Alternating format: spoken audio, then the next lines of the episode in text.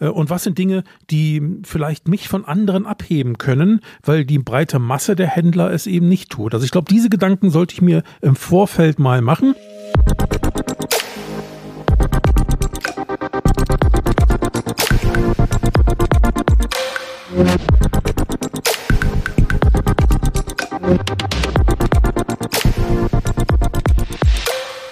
Mein Name ist Derek Finke und ich begrüße dich hier herzlich beim Autokontext Podcast. Diese Woche haben wir oder habe ich ein Thema, äh, was mir immer wieder auffällt, wenn ich zum Beispiel durch Gebrauchtwagenbörsen gehe oder über Händlerwebseiten gehe und mir dort ansehe, was an Fahrzeugen im Bestand ist oder was an Fahrzeugen eben in irgendeiner Form angeboten werden soll. Jetzt ist es so, das ist jetzt kein neues Thema. Ne? Ich glaube, mobile.de gibt es seit, schlag mich tot, seit 25 Jahren, meine ich. Das heißt, mindestens seit diesem Zeitraum haben wir das Thema Bild, Fotografie und Datenqualität. Wobei Daten sich sowohl auf die Bilder als eben auch auf die Angaben zum Fahrzeug betrifft, ähm, bezieht, Entschuldigung. Das Thema ist nicht neu, aber immer noch ein Thema. Natürlich ist es heute nicht mehr so, wie es noch vor fünf oder zehn Jahren war. Ich denke, heute achten viel mehr Händler darauf. Hat sicherlich auch damit zu tun, dass ähm, heute vieles über Schnittstellen teilweise automatisiert gelöst werden kann, gerade was das Thema Daten betrifft. Nicht alles, aber doch ein Teil jedenfalls. Hat aber auch damit zu tun, dass zum Beispiel Fotos in vielen Autohäusern gar nicht mehr selbst erstellt werden, sondern oftmals von professionellen Fotografen oder von Fotografiefirmen, die sich darauf spezialisiert haben. Oder wenn es denn selbst gemacht wird, dann oftmals eben so eine Art äh, App benutzt wird, die bestimmte Dinge schon vorgibt und dafür sorgt, dass ein gewisses Qualitätsniveau da ist. Das finde ich auch alles gut. Jetzt haben wir aber die, immer noch die Situation, dass es eben durchaus verschiedene Situationen gibt. Soll heißen, es gibt Autohäuser, die machen das eben so und andere eben so. Und diejenigen, die eben nicht mit professionellen Fotografen arbeiten oder die mit einer, ähm, mit einer App arbeiten, wo die Schritte alle vorgegeben sind, mehr oder weniger, die sollten sich zumindestens Gedanken darüber machen, wie das Ganze organisiert wird. Denn ich glaube, da ist bei dem einen oder anderen Autohaus durchaus noch Optimierungspotenzial. Versuchen wir uns aber erstmal, bevor wir überhaupt so in Fotografie gehen oder in Technik, die Ausgangslage äh, zu vergegenwärtigen. Soll heißen, fragen wir uns doch mal, was erwartet eigentlich ein Kunde? Weil für den machen wir das Ganze ja. Wir machen das ja nicht für uns, weil wir das so toll finden, das Auto, sondern weil wir es jemandem anbieten wollen, weil wir es feil bieten wollen, wie das früher so schön hieß, weil wir es eben äh, verkaufen wollen. Das heißt, wir, wir gehen ja mehr oder weniger in so eine Art Verkaufsregal und platzieren da unsere Ware. Dieses Regal ist dann eben unsere Webseite oder eben noch die Gebrauchtwagenplattform und ähm, oder wegen mir auch eine Neuwagenplattform. Soll heißen, wir müssen uns Gedanken machen, was erwartet so ein Kunde, beziehungsweise welche sind, welche Informationen sind denn im Rahmen des Kaufs für den Kunden wirklich relevant? Welche sind vielleicht ein Add-on, also mehr oder weniger nice to have oder kann man machen, muss man nicht, ja, das könnte man auch so sagen. Aber was sind so die essentiellen Dinge, die man drin haben muss in so einem Inserat? Und was, also jetzt nicht mal abseits von gesetzlichen Vorgaben, ja, die lasse ich jetzt mal außen vor, überhaupt erstmal von verkäuferischer Seite her. Äh, und was sind Dinge, die vielleicht mich von anderen abheben können, weil die breite Masse der Händler es eben nicht tut. Also ich glaube, diese Gedanken sollte ich mir im Vorfeld mal machen. Ich kann dir empfehlen, mach dazu einen kleinen Workshop mit deinem Team, mit deinem Vertriebsteam vor allen Dingen oder auch mit anderen zusammen, die nicht jeden Tag nur mit Verkauf zu tun haben. Die haben vielleicht einen etwas anderen Blick auf die Dinge. Oder wenn du den einen oder anderen Kunden kennst, wo du sagst, Mensch, der hat immer Ideen oder der ist einer, der auch konstruktiv mitarbeitet, ist keiner, der hier nur rumnörgelt, sondern der uns auch vielleicht mal hier und da sinnvolle Vorschläge macht, wie wir uns verbessern können, dann sprich auch solche Kunden mit an und mach einen kleinen Workshop, maximal zehn Leute, mehr würde ich nicht machen, vielleicht einen halben Tag, mehr brauchst brauchst du dafür nicht. Und organisier die Sache so, dass du am Ende einmal diese ganzen Fragen, diese Grundlagen sozusagen klärst und daraus dann Ideen entwickelst, auch unabhängig davon, ob sie jetzt erstmal umsetzbar erscheinen oder nicht. Ja, limitier dich also dabei nicht im Sinne von, ja, also um Gottes Willen, das können wir uns ja hier gar nicht leisten oder so. Das ist erstmal als, als Output, als Ergebnis des Workshops ist das völlig egal. Wichtig ist, dass da erstmal, erstmal was rauskommt, mit dem du wirklich in dem Sinne was anfangen kannst, dass du sagst, okay, wir haben jetzt hier eine, nicht nur eine Idee, sondern wir haben am Ende, weiß ich nicht, 10, 20, was auch immer da rauskommt, 30 Ideen, was wir alles machen können.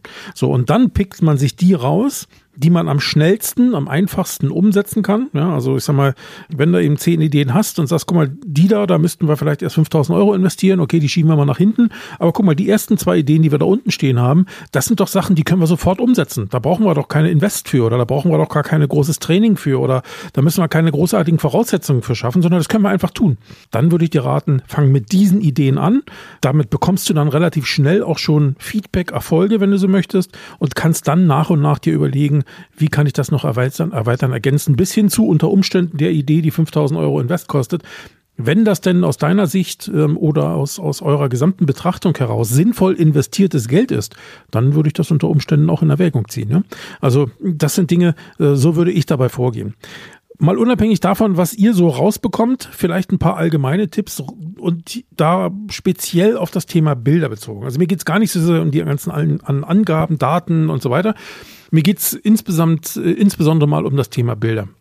Grundsätzlich brauchst du heute für das Thema Bilder keine spezielle Kameraausrüstung mehr. Wenn du dir heute ansiehst, was Smartphones können, moderne Smartphones, die vielleicht auch im Mittel- bis Oberklasse-Preisniveau sind, dann können die teilweise mehr als Spiegelreflexkameras oder DSLRs oder sowas. Insbesondere dann, wenn du niemanden im Autohaus hast, der Fotografiekenntnisse in der Richtung hat, dass er mit so einem Gerät, mit so einer DSLR, also mit so einer Spiegelreflexkamera, auch derart umgehen kann, dass er nicht immer nur den Automatik Automatikmodus benutzt, sondern eben auch individuelle Einstellungen verändern kann. Wenn du da niemanden hast, dann nützt dir diese Kameras nichts oder diese Kamera auch nichts. Soll heißen, so eine spezielle Kamera oder so eine doch recht teure Kamera ja auch, die ist gut, aber du brauchst eben auch jemand, der sie dann äh, auf dem Level bedienen kann.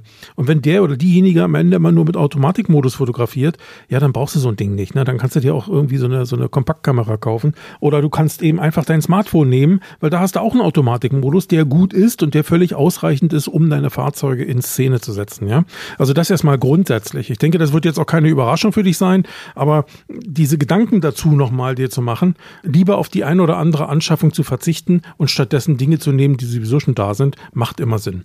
Was ich dir auf jeden Fall empfehlen kann, ist ein Stativ. Da gibt es sicherlich gute und schlechte. Grundsätzlich, ähm, was ist da vielleicht der Unterschied zwischen gut und schlecht?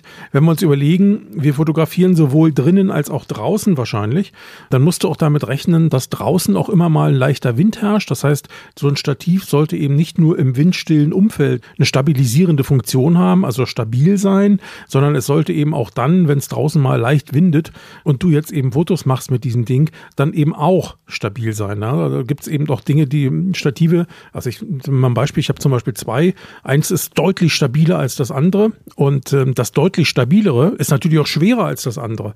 Aber das kannst du auch tatsächlich bei starkem Winter draußen hinstellen, das gibt nicht um.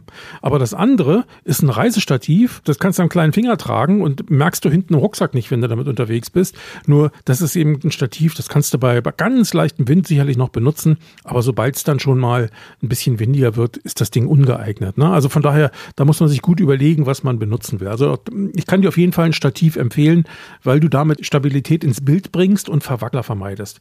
Jetzt haben natürlich moderne Kameras, auch die Smartphones, alle schon so einen, so einen Anti-Verwackel-Mechanismus. Ich weiß gar nicht genau, wie das Ding heißt, aber zumindestens ähm, so ein Bildstabilisator, glaube ich, so heißt das. Das heißt, die können solche Sachen auch rausrechnen. Aber wie das so ist, rausrechnen ist, oder andersrum, das Ergebnis eines Bildes, wo rausgerechnet wurde, wird wahrscheinlich immer einen Ticken schlechter sein als das, wenn du von Anfang an sauber fotografiert hast. Ja, das muss man einfach so sehen. Dann überlegen wir uns mal grundsätzlich, wie wir an das Thema Bilder rangehen. Das erste ist, und ich meine jetzt auch wiederum nicht mobile.de Profilbild oder so, sondern ich meine wirklich Fahrzeugfotografie. Du hast 20, 30, 40, 50 Speicherplätze für Bilder in den Portalen oder eben auch bei dir im, auf der Webseite teilweise unendlich. Du musst dir natürlich als erstes mal überlegen, will ich immer alles belegen oder möchte ich bestimmte Dinge zeigen? Grundsätzlich kann ich dir sagen, bei der Masse deiner Fahrzeuge wird es wahrscheinlich ausreichen, wenn du mit 15 oder 20 oder 25 Bildern arbeitest. Wenn du Exoten auf dem Hof hast oder überhaupt Händler bist, der sehr viel mit Exoten oder mit Luxusfahrzeugen zu tun hat, dann macht es auch Sinn, mit mehr Bildern zu arbeiten, die dann natürlich auch noch anders in Szene gesetzt sind. Aber grundsätzlich bei der Masse der Fahrzeuge reicht es zwischen 15 und 25 Bilder irgendwo zu haben, je nachdem, wie viel du denn auch hochladen kannst. Ne? Das ist immer so ein Thema. Dann würde ich dir als erstes empfehlen, auch da wieder gemeinsam mit dem Team sich hinzusetzen und zu sagen, was wollen wir zeigen? Das ist ja das, was ich vorhin schon mit dem Thema Workshop hatte. Was wollen wir zeigen und vor allen Dingen auch in welcher Reihenfolge wollen wir das zeigen? Denke immer an sowas wie Wieder Wiedererkennungseffekt. Das soll heißen, wenn du zum Beispiel vielleicht Teil einer Gruppe bist, einer Unternehmensgruppe bist, also mehrere Standorte da sind und jeder Standort, ihr habt zwar alle denselben Namen, aber jeder Standort fotografiert, wie er möchte, dann ist, ähm, wenn jemand nach, nach der Gruppe sucht in, oder auf eurer Webseite unterwegs ist, dann findet der da irgendwie keine Einheitlichkeit. Ich fände es besser, auch für den Kunden von der Orientierung her, wenn ihr ein einheitliches Level, ein einheitliches Schema habt, nachdem ihr Fahrzeuge fotografiert. Also ein Beispiel, Foto 1 ist vielleicht ähm, eine Ansicht, in welchem Winkel auch immer, schräg von vorn. Ne? Oder wegen mir die Seitenansicht. Ähm, Foto 2 ist vielleicht eine Frontalansicht. Foto 3 ist von der rechten Seite. Foto 4 ist von hinten. So, dass ihr also einfach mal festlegt, in welcher Reihenfolge und in welchem Winkel wollt ihr die Bilder dann einfach im Netz veröffentlichen. Das ist einfach wichtig, um, wie gesagt, diesen Wiedererkennungseffekt zu haben, aber auch um euch ein Stück weit mehr Sicherheit zu geben, dass ihr am Ende eben auch nichts vergesst. Weil wenn ihr sagt, pass mal auf, das ist bei mir die Prozessfolge, also die Bildprozessfolge 1 bis 25 und so sieht die aus, ja, super, dann, dann ähm, weiß ich auch, was ich immer wiederum alles fotografieren möchte. Ne? Also dann vergesse ich am Ende nicht, das Auto von vorne zu fotografieren und ärgere mich nachher nicht, weil ich es weil ich's vergessen habe. Das zweite ist, legt fest, ob ihr hochkant oder quer fotografiert, also ob ihr vertikal oder horizontal die Bilder macht. Es ist schwer zu sagen. Wichtig ist jedenfalls, dass wenn ihr denn hochkant oder wenn ihr ähm, ähm, vertikal fotografiert, dass auf jeden Fall trotzdem das Fahrzeug mit seinen, mit seinen Eigenheiten komplett sichtbar ist. Die Dinge, die, die ringsherum dann vielleicht davon weggeschnitten sind, okay, aber es sollte auf jeden Fall so sein, dass ähm, das Fahrzeug in seinen Eigenheiten komplett sichtbar ist. Ne? Müsst ihr für euch mal ausprobieren. Schaut euch auf eurer eigenen Webseite, schaut euch die Erfahrungen an, die ihr bisher gemacht habt. Schaut euch vielleicht auf den Börsen auch nochmal an, wer macht das so, wer macht das so, wie sieht das aus, wie wirkt das auf euch und dann trefft für euch eine Entscheidung. Ne? Das ist, glaube ich, am einfachsten. Oder ihr fragt auch wieder mal Kunden, ne? wie gehst du damit um? Wie suchst du? Suchst du eher mobil mit dem Smartphone, dann ist vielleicht hochkant besser. Ähm, oder suchst du eher auch am Rechner oder am Tablet, wo du eher wiederum werte, eher horizontal unterwegs bist. Ne? Also das ähm, muss man dann mal rauskriegen. Wenn ihr das habt, erstellt für euch einen kleinen Mini-Leitfaden, in dem ihr das einmal äh, niederschreibt, wie das, wie das äh, sein soll. Ja, und wenn ihr tatsächlich einen festen Platz habt pro Standort, wo ihr fotografiert, dann solltet ihr den eben auch herrichten. Also den, den Platz tatsächlich so einrichten, wie er dann gezeigt wird. Ich kenne ähm, Händler, die haben dafür tatsächlich Fotoecken gebaut oder manche haben ja tatsächlich auch äh, zum Beispiel sowas wie den Twinner, wo sowieso automatisiert fotografiert wird, aber das ist ja auch ein fester Platz. Andere haben eine Ecke irgendwo auf dem Hof, wo sie sagen, komm, die haben wir, was weiß ich, weiß oder grün oder wie auch immer gestrichen, unser Logo dran geklebt und fertig. Ähm, das kann man alles machen, aber das sollte dann eben auch so sein, dass du es auch wirklich regelmäßig nutzen kannst, dass das immer sauber ist, dass es da immer ordentlich ist und dass du auch unabhängig von Witterungseinflüssen da halbwegs sinnvoll fotografieren kannst. Also wenn es draußen regnet, dann musst du gucken, ob das überdacht ist, aber auch ob es dunkler ist oder heller ist, sollte da weniger eine Rolle spielen. Das heißt auch das Thema Ausleuchtung, Beleuchtung sollte da äh, ganz gut organisiert sein.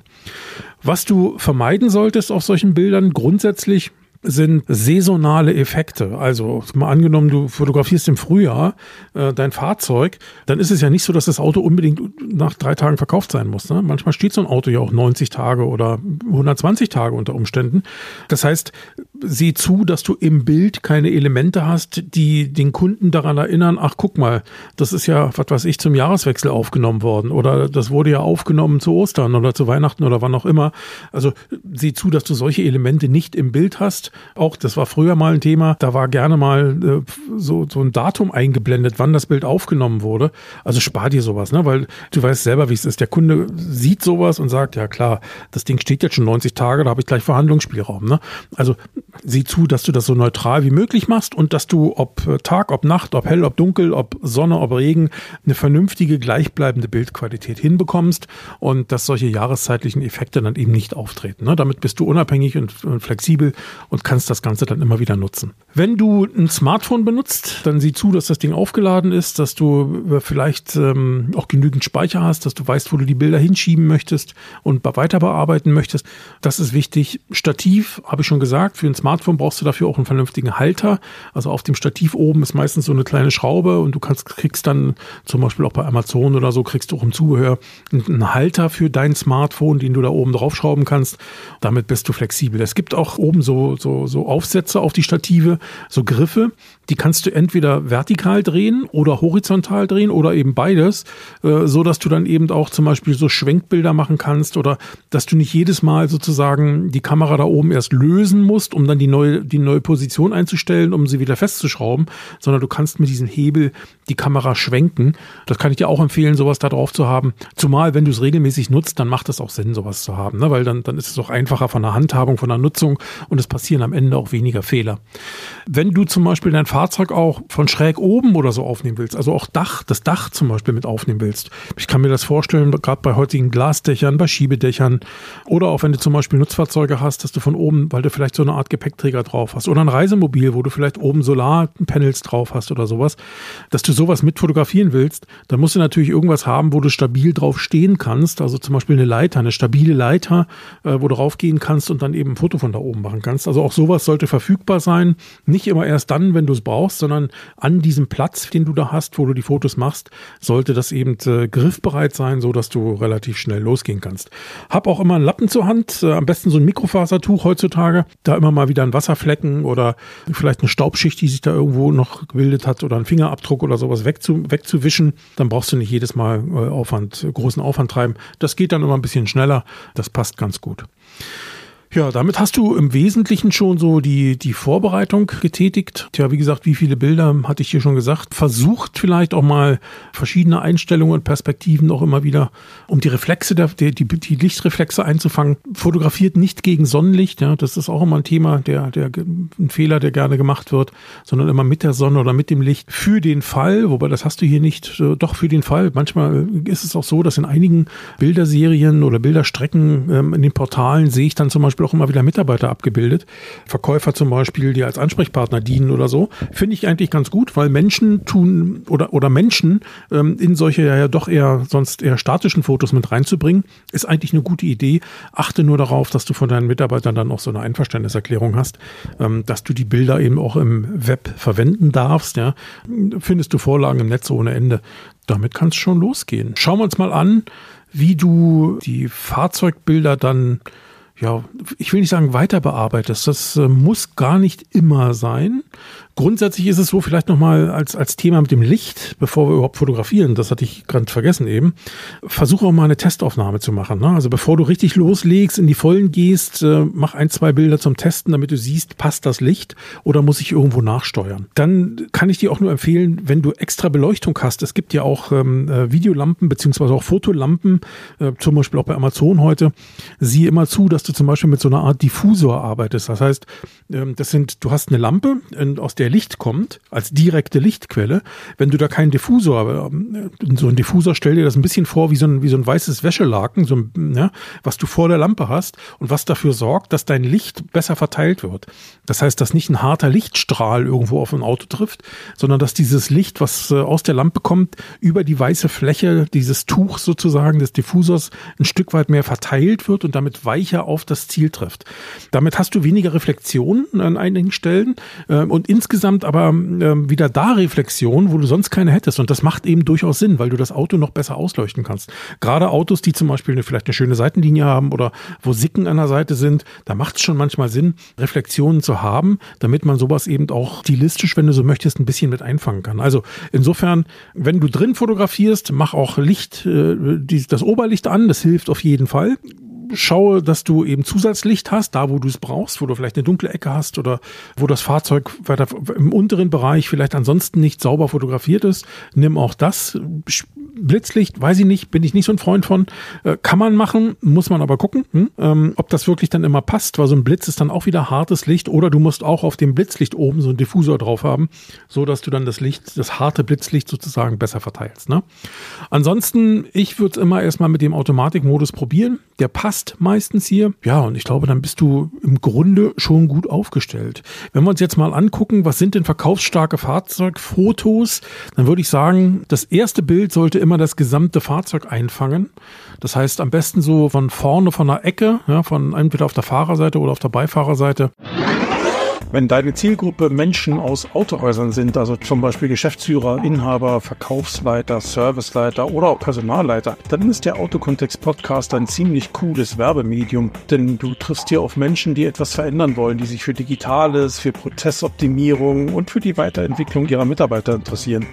Und wenn du diese Menschen erreichen möchtest, zum Beispiel weil du ein spannendes Produkt hast oder eine interessante Dienstleistung bekannt machen möchtest, dann kannst du hier im Autokontext Podcast Werbung machen. Ich biete dir dafür ein Interview an, mit dem du dich und dein Angebot vorstellen kannst. Zusätzlich produzieren wir einen individuellen Werbespot, der dann in drei weiteren Episoden für dich ausgestrahlt wird. So erreichst du deine Zielgruppen punktgenau und ohne Gießkanneneffekt, was ja wichtig ist. Das Ganze dann einfach über mehrere Episoden. Insgesamt ja vier Episoden. Und das alles im Vergleich zu manch anderen Medien jedenfalls zu einem sehr günstigen Preis. Wenn du darüber mehr wissen willst, dann melde dich einfach bei mir. Das geht per E-Mail unter hallo at finkefinke.de, also nochmal hallo at finkefinke.de oder auch per LinkedIn über eine Direktnachricht. Ich würde mich jedenfalls freuen, mit dir ein cooles Projekt zu initiieren sollte es äh, sozusagen das erste Fahrzeug oder also das erste Bild sein, damit das gesamte Fahrzeug eingefangen ist.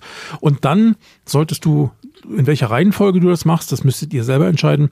Fahrzeugfotos haben von Details. Einerseits zum Beispiel mal so eine Felge aufnehmen, dass man die nochmal genauer sieht. Oder wenn du sagst, naja, hier, das ist ein Auto, wo vielleicht ähm, extreme Breitreifen oder so drauf sind, wo die Felgen auch immer gefährdet sind, äh, dass die beschädigt werden, ja, dann mach Fotos von allen Felgen, ja, und mach vielleicht noch einen kurzen Titel mit rein in die Bilder, vorne links, hinten links und so weiter, dass ein Kunde sieht, okay, das Ding ist mängelfrei, ja, die Felgen sind tatsächlich okay. Nicht nur du schreibst, die sind okay, sondern die sind auch okay, ne?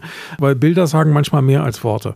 Wenn du Mängel am Fahrzeug hast, Steinschläge, Beulen, Kratzer oder sowas, dann solltest du dir überlegen, was fällt in die Kategorie, das ist halt so bei einem drei oder fünf Jahre alten Auto und was fällt in die Kategorie, nee, komm, das müssen wir schon erwähnen. Denke daran, wenn du zum Beispiel eine Leasingrücknahme machst, was nimmst du da auch als normal hin und was eben als nicht normal hin und genauso würde ich das hier auch handhaben. Ich würde die Dinge, die normal sind, die würde ich nur im Text erwähnen. Fahrzeug hat nach 80.000 Kilometer eben auch ein paar Steinschläge oder so. Aber wenn da eben Beulen dran sind oder Kratzer oder Dellen oder so, wo du sagst, naja, die, die sind, das sind schon Dinge, die wir zwar nicht reparieren, aber die, die sollte der Käufer wissen, bevor er eine Entscheidung trifft, dann würde ich das tatsächlich eben auch auf dem Bild einfangen und dem Kunden auch offen sagen, guck mal hier, da gibt es eben folgende Punkte, die solltest du halt wissen. Ja? Ansonsten Fotos von Details, die, die erwähnungswürdig sind. Das können bestimmte Ausstattungsmerkmale sein, die vielleicht für die Fahrzeugklasse untypisch sind. Also wenn du zum Beispiel ein Fahrzeug hast, wo du sagst, naja, eine Standheizung beim Kleinwagen gibt's ein, hat eigentlich normalerweise niemand oder bestellt niemand oder so, aber hier ist sowas. Ja, okay, dann sieh zu, dass du vielleicht vom Bedienelement äh, der Standheizung noch ein Bild machst, weil das ist ja besonders erwähnenswert. Das hat ja nicht jeder. Oder ein besonderer Farbton oder ein besonderer Innenraumfarbton oder ein besonderes Lenkrad oder keine Ahnung. Ja, also solche Dinge sind auf jeden Fall erwähnenswert. Ansonsten grundsätzlich natürlich ein Blick in den Innenraum, ein Blick auf die Schalttafel, also auf die Armaturentafel, ein Blick in die hintere Sitzreihe bei vorgeschobenem Sitz. Den Sitz von der Seite übrigens, also wenn du durch die, wenn du die Fahrradtür offen hast und von links in die Fahrradtür rein fotografierst, dann sollte der Sitz auch insbesondere dann, wenn er eine, eine, Höhenverstellung hat oder wenn er zum Beispiel auch elektrische Bedienelemente hat, die dort angebracht sind, dann sollte das sichtbar sein. Das heißt, das sieht zu, dass du auf dem Foto dann nicht nur die Sitzfläche hast, sondern dann eben auch diese Elemente, damit ein Kunde, der das vielleicht oben irgendwo überlesen hat, aber hier noch sieht, ach guck mal, der hat ja auch elektrische Sitze. Hm? Also solche Dinge sind eben auch wichtig, solche Kleinigkeiten, die dafür sorgen, dass das einfach attraktiver wirkt, das ganze Fahrzeug. Oder wenn du zum Beispiel sagst, Mensch, hier ist ein Fahrzeug, hat schon eine relativ relativ hohe Laufleistung, aber ist in einem außerordentlich guten Zustand, also sehr gepflegt zum Beispiel. Ja, dann ist das ja vielleicht auch eher untypisch. Ne? Du, du hast ja vielleicht einen normalen Pflegezustand oder so, aber wenn der wirklich noch aussieht wie geleckt, wie neu, ja, dann sieh zu, dass die Bilder das auch aussagen. Wenn der Sitz eben nicht abgegrabbelt ist oder das Lenkrad nicht abgegrabbelt ist oder der Sitz eben, die Sitzwangen vom Außen einsteigen, immer noch top aussehen, ja, dann kann man das auch als Besonderheit durchaus hervorheben. Ne? Das macht ja Sinn. Und Dinge, die sowieso irgendwo normal sind, ja, da legst du dann stattdessen stattdessen weniger Wert drauf. Ne? Ich sage nicht keinen Wert, aber etwas weniger Wert. Dann, ähm, wenn du fotografierst, ich würde immer zusehen, dass du einen ruhigen Hintergrund hast, also nicht unter Umständen noch fünf andere Autos oder äh, wenn du ein Auto zum Beispiel auf dem Platz draußen stehen hast oder ein Fahrzeug im Showroom und der steht noch neben fünf anderen Autos, also links einer daneben und rechts einer daneben, ja, dann sieh zu, dass du den da aus der Reihe holst. Die Bilder sollen ja irgendwie auch zum Kaufen animieren und nicht so hingelallt aussehen, so nach dem Motto, ja, hat sie noch nicht mal Zeit für ein Bild genommen. Das denkt ja offen niemand. Aber unser Unterbewusstsein macht sich solche Gedanken und das Unterbewusstsein hat einen sehr starken Einfluss auf unsere Entscheidungen. Also insofern sollten wir alles tun, damit wirklich Attraktivität da ist oder dass es auch, man könnte auch sagen, dass es einfach lecker aussieht, ja, also dass der Kunde einfach sagt, Mensch, toll, ne, schönes Auto, gefällt mir gut. Das soll ja das Ziel am Ende sein. Also zum Beispiel arbeite auch nicht mit Weitwinkeln, wenn du ein Fahrzeug von außen fotografierst, ne? hast du nur Verzerrungen, sieht das Ding ja krumm aus, ne? Das, ähm, das würde ich immer nie machen, äh, sondern da mit normalen Winkel arbeiten. Ansonsten, ich würde als Ansicht 1 die Schrägansicht von vorn nehmen, als Ansicht 2, also als Foto 1, ne? Als Foto 2 würde ich vielleicht eine Frontansicht nehmen, ne? das Fahrzeug von vorn. Dann von als drittes Bild die klassische Seitenansicht, dann vier die Heckansicht, ja, und dann vielleicht nochmal von der anderen Seite, von der rechten Seite das Ganze, so dass du sozusagen einmal einen Rundgang hast, wenn du so möchtest.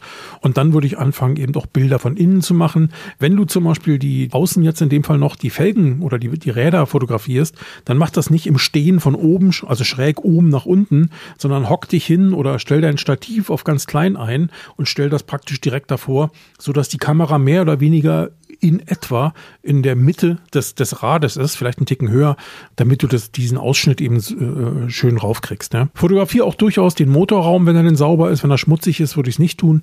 Ansonsten die Detailansicht, Fahrersitze, Beifahrersitze, Armaturenbrett, Rücksitzbank, Kofferraum.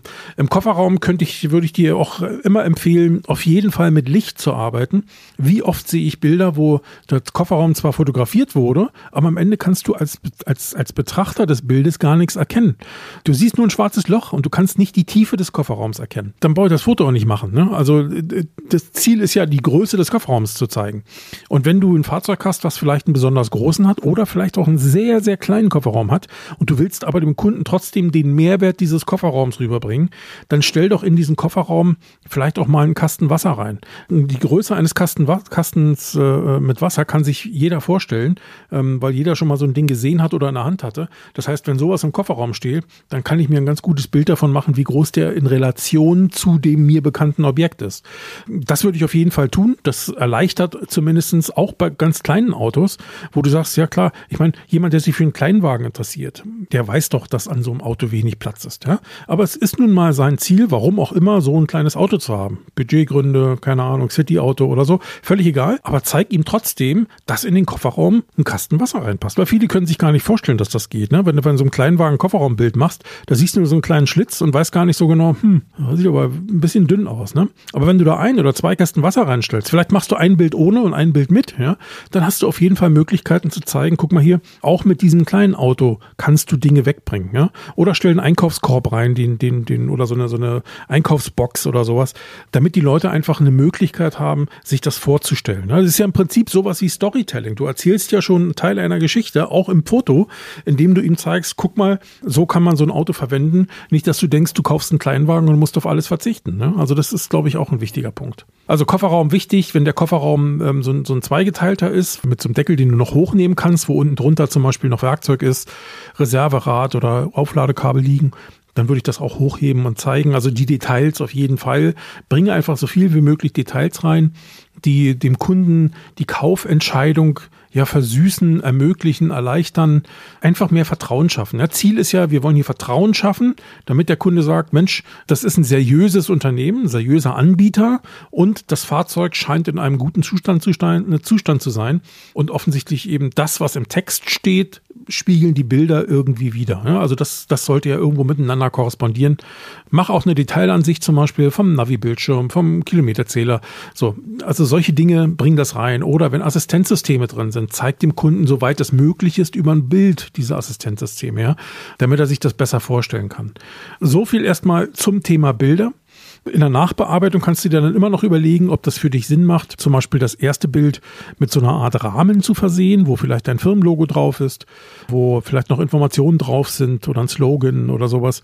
Es macht auch durchaus Sinn, ich hatte es vorhin schon irgendwo erwähnt, sich zu überlegen, ob äh, man Mitarbeiter mit einbindet oder zum Beispiel so eine Art Checkliste, wo man sagt, guck mal hier, Gebrauchtwagen werden bei uns immer nach dieser 140-Punkte-Liste bearbeitet oder du bekommst bei uns Garantie oder du bekommst bei uns eine Gewährleistung, eine Gewährleistung sowieso oder du bekommst bei uns ähm, ein Finanzierungs- und Leasing- und ein Versicherungsangebot. Also solche Dinge würde ich auf jeden Fall mit erwähnen, damit äh, Kunden, die das vielleicht schon mal gehört haben, aber zumindest wissen, okay, im Prinzip ist alles vorhanden, um so ein Fahrzeug zu bekommen. Eigentlich müsste ich nur mit denen Kontakt aufnehmen. Ich muss äh, eigentlich nur hin, auf Deutsch gesagt. Also, so viel zum Thema Bilder. Vielleicht auch noch ein Punkt zum Schluss. Wir kommen ja immer mehr in die Zeit oder wir wachsen ja langsam in eine Zeit hinein, in der auch immer mehr Fahrzeuge online verkauft werden. Und jetzt kannst du dir vorstellen, wenn, wenn wir bei klassischen Portalen sind, also das, was wir seit 25 Jahren kennen, dass praktisch Leute sich auf Portalen oder auf Webseiten Fahrzeuge ansehen und dann eigentlich nur eine Anfrage stellen, die wir dann beantworten oder mit dem Kunden dann mal telefonieren und dann kommt er vielleicht irgendwann mal vorbei und, und so weiter. Das ist ja die bisherige Art und Weise, wie wir das gemacht haben. Aber ein Kunde, der online, der digital, der vor seinem Bildschirm sitzt und jetzt eine Kaufentscheidung treffen will, also der will ja dann direkt kaufen, ja, oder soll direkt kaufen, wie auch immer wir es nennen wollen da muss das Vertrauen schon groß sein, damit der Kunde wirklich eine Entscheidung treffen kann. Da kann ich dir nur empfehlen, dir in diesem Bereich nochmal zusätzliche Gedanken zu machen. Was müssen wir tun, um auch diesen Kunden tatsächlich schon eine Entscheidung zu ermöglichen? Also welche Daten braucht der im Inserat oder im, auf der Webseite? Und vor allen Dingen, was müssen Fotos da aussagen? Oder vielleicht reichen Fotos da gar nicht mehr und wir müssen vielleicht auch nochmal ein Video dazu produzieren. Ich würde dir nicht empfehlen, einfach nur so ein klassisches Video zu machen, was wir bisher immer so hatten, wo dann einfach nur die 25 Bilder aneinandergereiht werden und dann in Videoform dargereicht werden. Das würde ich nicht machen, weil das ist ja kein Mehrwert. Der Mehrwert sollte sein, dass vielleicht jemand mit einem Handy, äh, ein Verkäufer zum Beispiel, mit einem Handy um das Auto rumgeht und dann einfach Dinge zum Fahrzeug erklärt. Also er selbst ist zum Teil im Bild, das Fahrzeug ist im Bild und am Ende erklärt der, der Verkäufer als der Ansprechpartner des Kunden direkt, guck mal hier, da geht das und guck mal hier, da ist das und guck mal hier, da ist das und das nutzt man übrigens so und das haben die tralala, bla bla. Was zeichnet dieses Auto aus? Was kann ich mit der und der Ausstattung machen? Äh, welche Kofferraumgröße habe ich? Was kann ich dazuladen? Also auch Informationen, die vielleicht sonst im Inserat so nicht ersichtlich sind. Wenn er eine Hängerkupplung hat, auch reinschreiben, welche Lasten kann der ziehen, ja, gebremst und umgebremst, dass die vielleicht kippbar ist oder klappbar ist oder sowas. Das würde ich auch demonstrieren und Knopf drücken, das Ding verschwinden lassen, wieder rausholen. Also auch zeigen, Dinge zeigen, die ich dem Foto vielleicht so nicht zeigen kann oder im Text nur schwer beschreiben kann. Macht das Ding für den Kunden erlebbar. Und wenn so ein Video zwei oder drei Minuten dauert oder vier oder fünf, dann ist das auch völlig okay. Das kann so lange dauern, weil ganz ehrlich, ein Kunde, der bereit ist, sich für 35, 40, 50.000 Euro online ein Fahrzeug zu kaufen, der investiert auch fünf Minuten mehr, um sich so ein Video anzusehen. Und wenn er das nicht macht, weil ihm das zu lange dauert, ja, so what, dann macht er das eben nicht. Aber der Großteil wird es tun. Es wäre wahrscheinlich was anderes, wenn es darum geht, für 35 Cent so ein Auto zu kaufen. Aber in der Größenordnung, in der wir hier unterwegs sind, macht das einfach Sinn. Ne? Wenn du Elektrofahrzeuge hast, äh, auch Gebrauchte, ja, dann hast du natürlich noch ein paar mehr Dinge, die du erzählen solltest, weil die Schwelle, sich einen gebrauchten Elektrowagen zu kaufen, die ist einfach noch höher als beim Verbrenner derzeit, weil die Leute da einfach noch nicht wirklich sich daran trauen. Da musst du noch ein paar mehr Informationen mitliefern, Akkustatus und so weiter. Ziel Ziel muss sein, Vertrauen aufbauen, möglichst viele Informationen mitgeben, die für den Kunden und den Kauf relevant sind und das Ganze in so eine Art Geschichte verpacken, die du dann eben live am Fahrzeug erzählst. Das ist es eigentlich schon. Und ich weiß, das klingt jetzt alles einfacher gesagt als getan, das ist mir klar. Aber so ist das Leben. Die Dinge entwickeln sich weiter und wir müssen uns mit ihnen weiterentwickeln.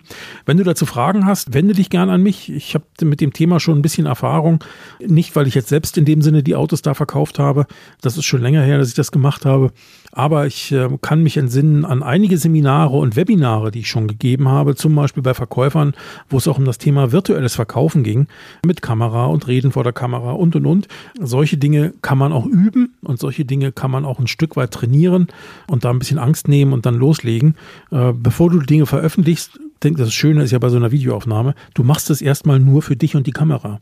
Und wenn du damit nicht zufrieden bist, ja, dann machst du Delete All und fängst wieder von vorne an. Das ist ja kein Problem. Was anderes ist es, als wenn, wenn du live unterwegs bist. Da musst du dann sofort liefern. Aber wenn du auf ein Video produzierst, dann hast du genügend Möglichkeiten, das Ganze immer wieder zu trainieren und zu üben. Also bleib an dem Thema dran, kümmere dich, mach dir da deine Gedanken. Workshops, auch da bin ich immer wieder gerne Ansprechpartner. Wenn du einen Workshop machen willst in der Richtung und du traust dir das nicht allein zu, ruf mich an, schick mir eine E-Mail ich mache dir da ein gutes Angebot, um das zu tun. Gut nicht nur im Sinne von Preis, sondern vor allen Dingen auch inhaltlich, damit du dann da tatsächlich dann auch einen Schritt weiter kommst. Das war's für diese Woche. Vielen Dank. Wenn du dein Autohaus oder dein Team in Sachen Digitalisierung auf das nächste Level bringen möchtest, dann kannst du bei mir Workshops buchen. Je nach Themenumfang oder Methodik oder auch Vorkenntnissen der Teilnehmer dauern die so zwischen einem oder zwei Tagen. Die Teilnehmer erhalten da viele, viele Erkenntnisse und Einblicke, um digital im Autohaus, im Unternehmen noch voranzukommen. Für ganz wenige Kunden kann ich auch eine Begleitung anbieten, um das Unternehmen, den Unternehmer oder auch die Führungskräfte ganz aktiv bei der Weiterentwicklung zu unterstützen. Das geht dann über sechs oder zwölf Monate und ist eine Mischung aus virtuellen und Vor-Ort-Treffen. Wenn dich das interessiert, dann melde dich doch einfach bei mir. Das geht per E-Mail unter hallo@finkefinke.de, also nochmal hallo@finkefinke.de oder auch über LinkedIn. Da findest du in meinem Profil auch einen Buchungskalender. Ich würde mich jedenfalls freuen. Den einen oder anderen Slot dafür habe ich noch.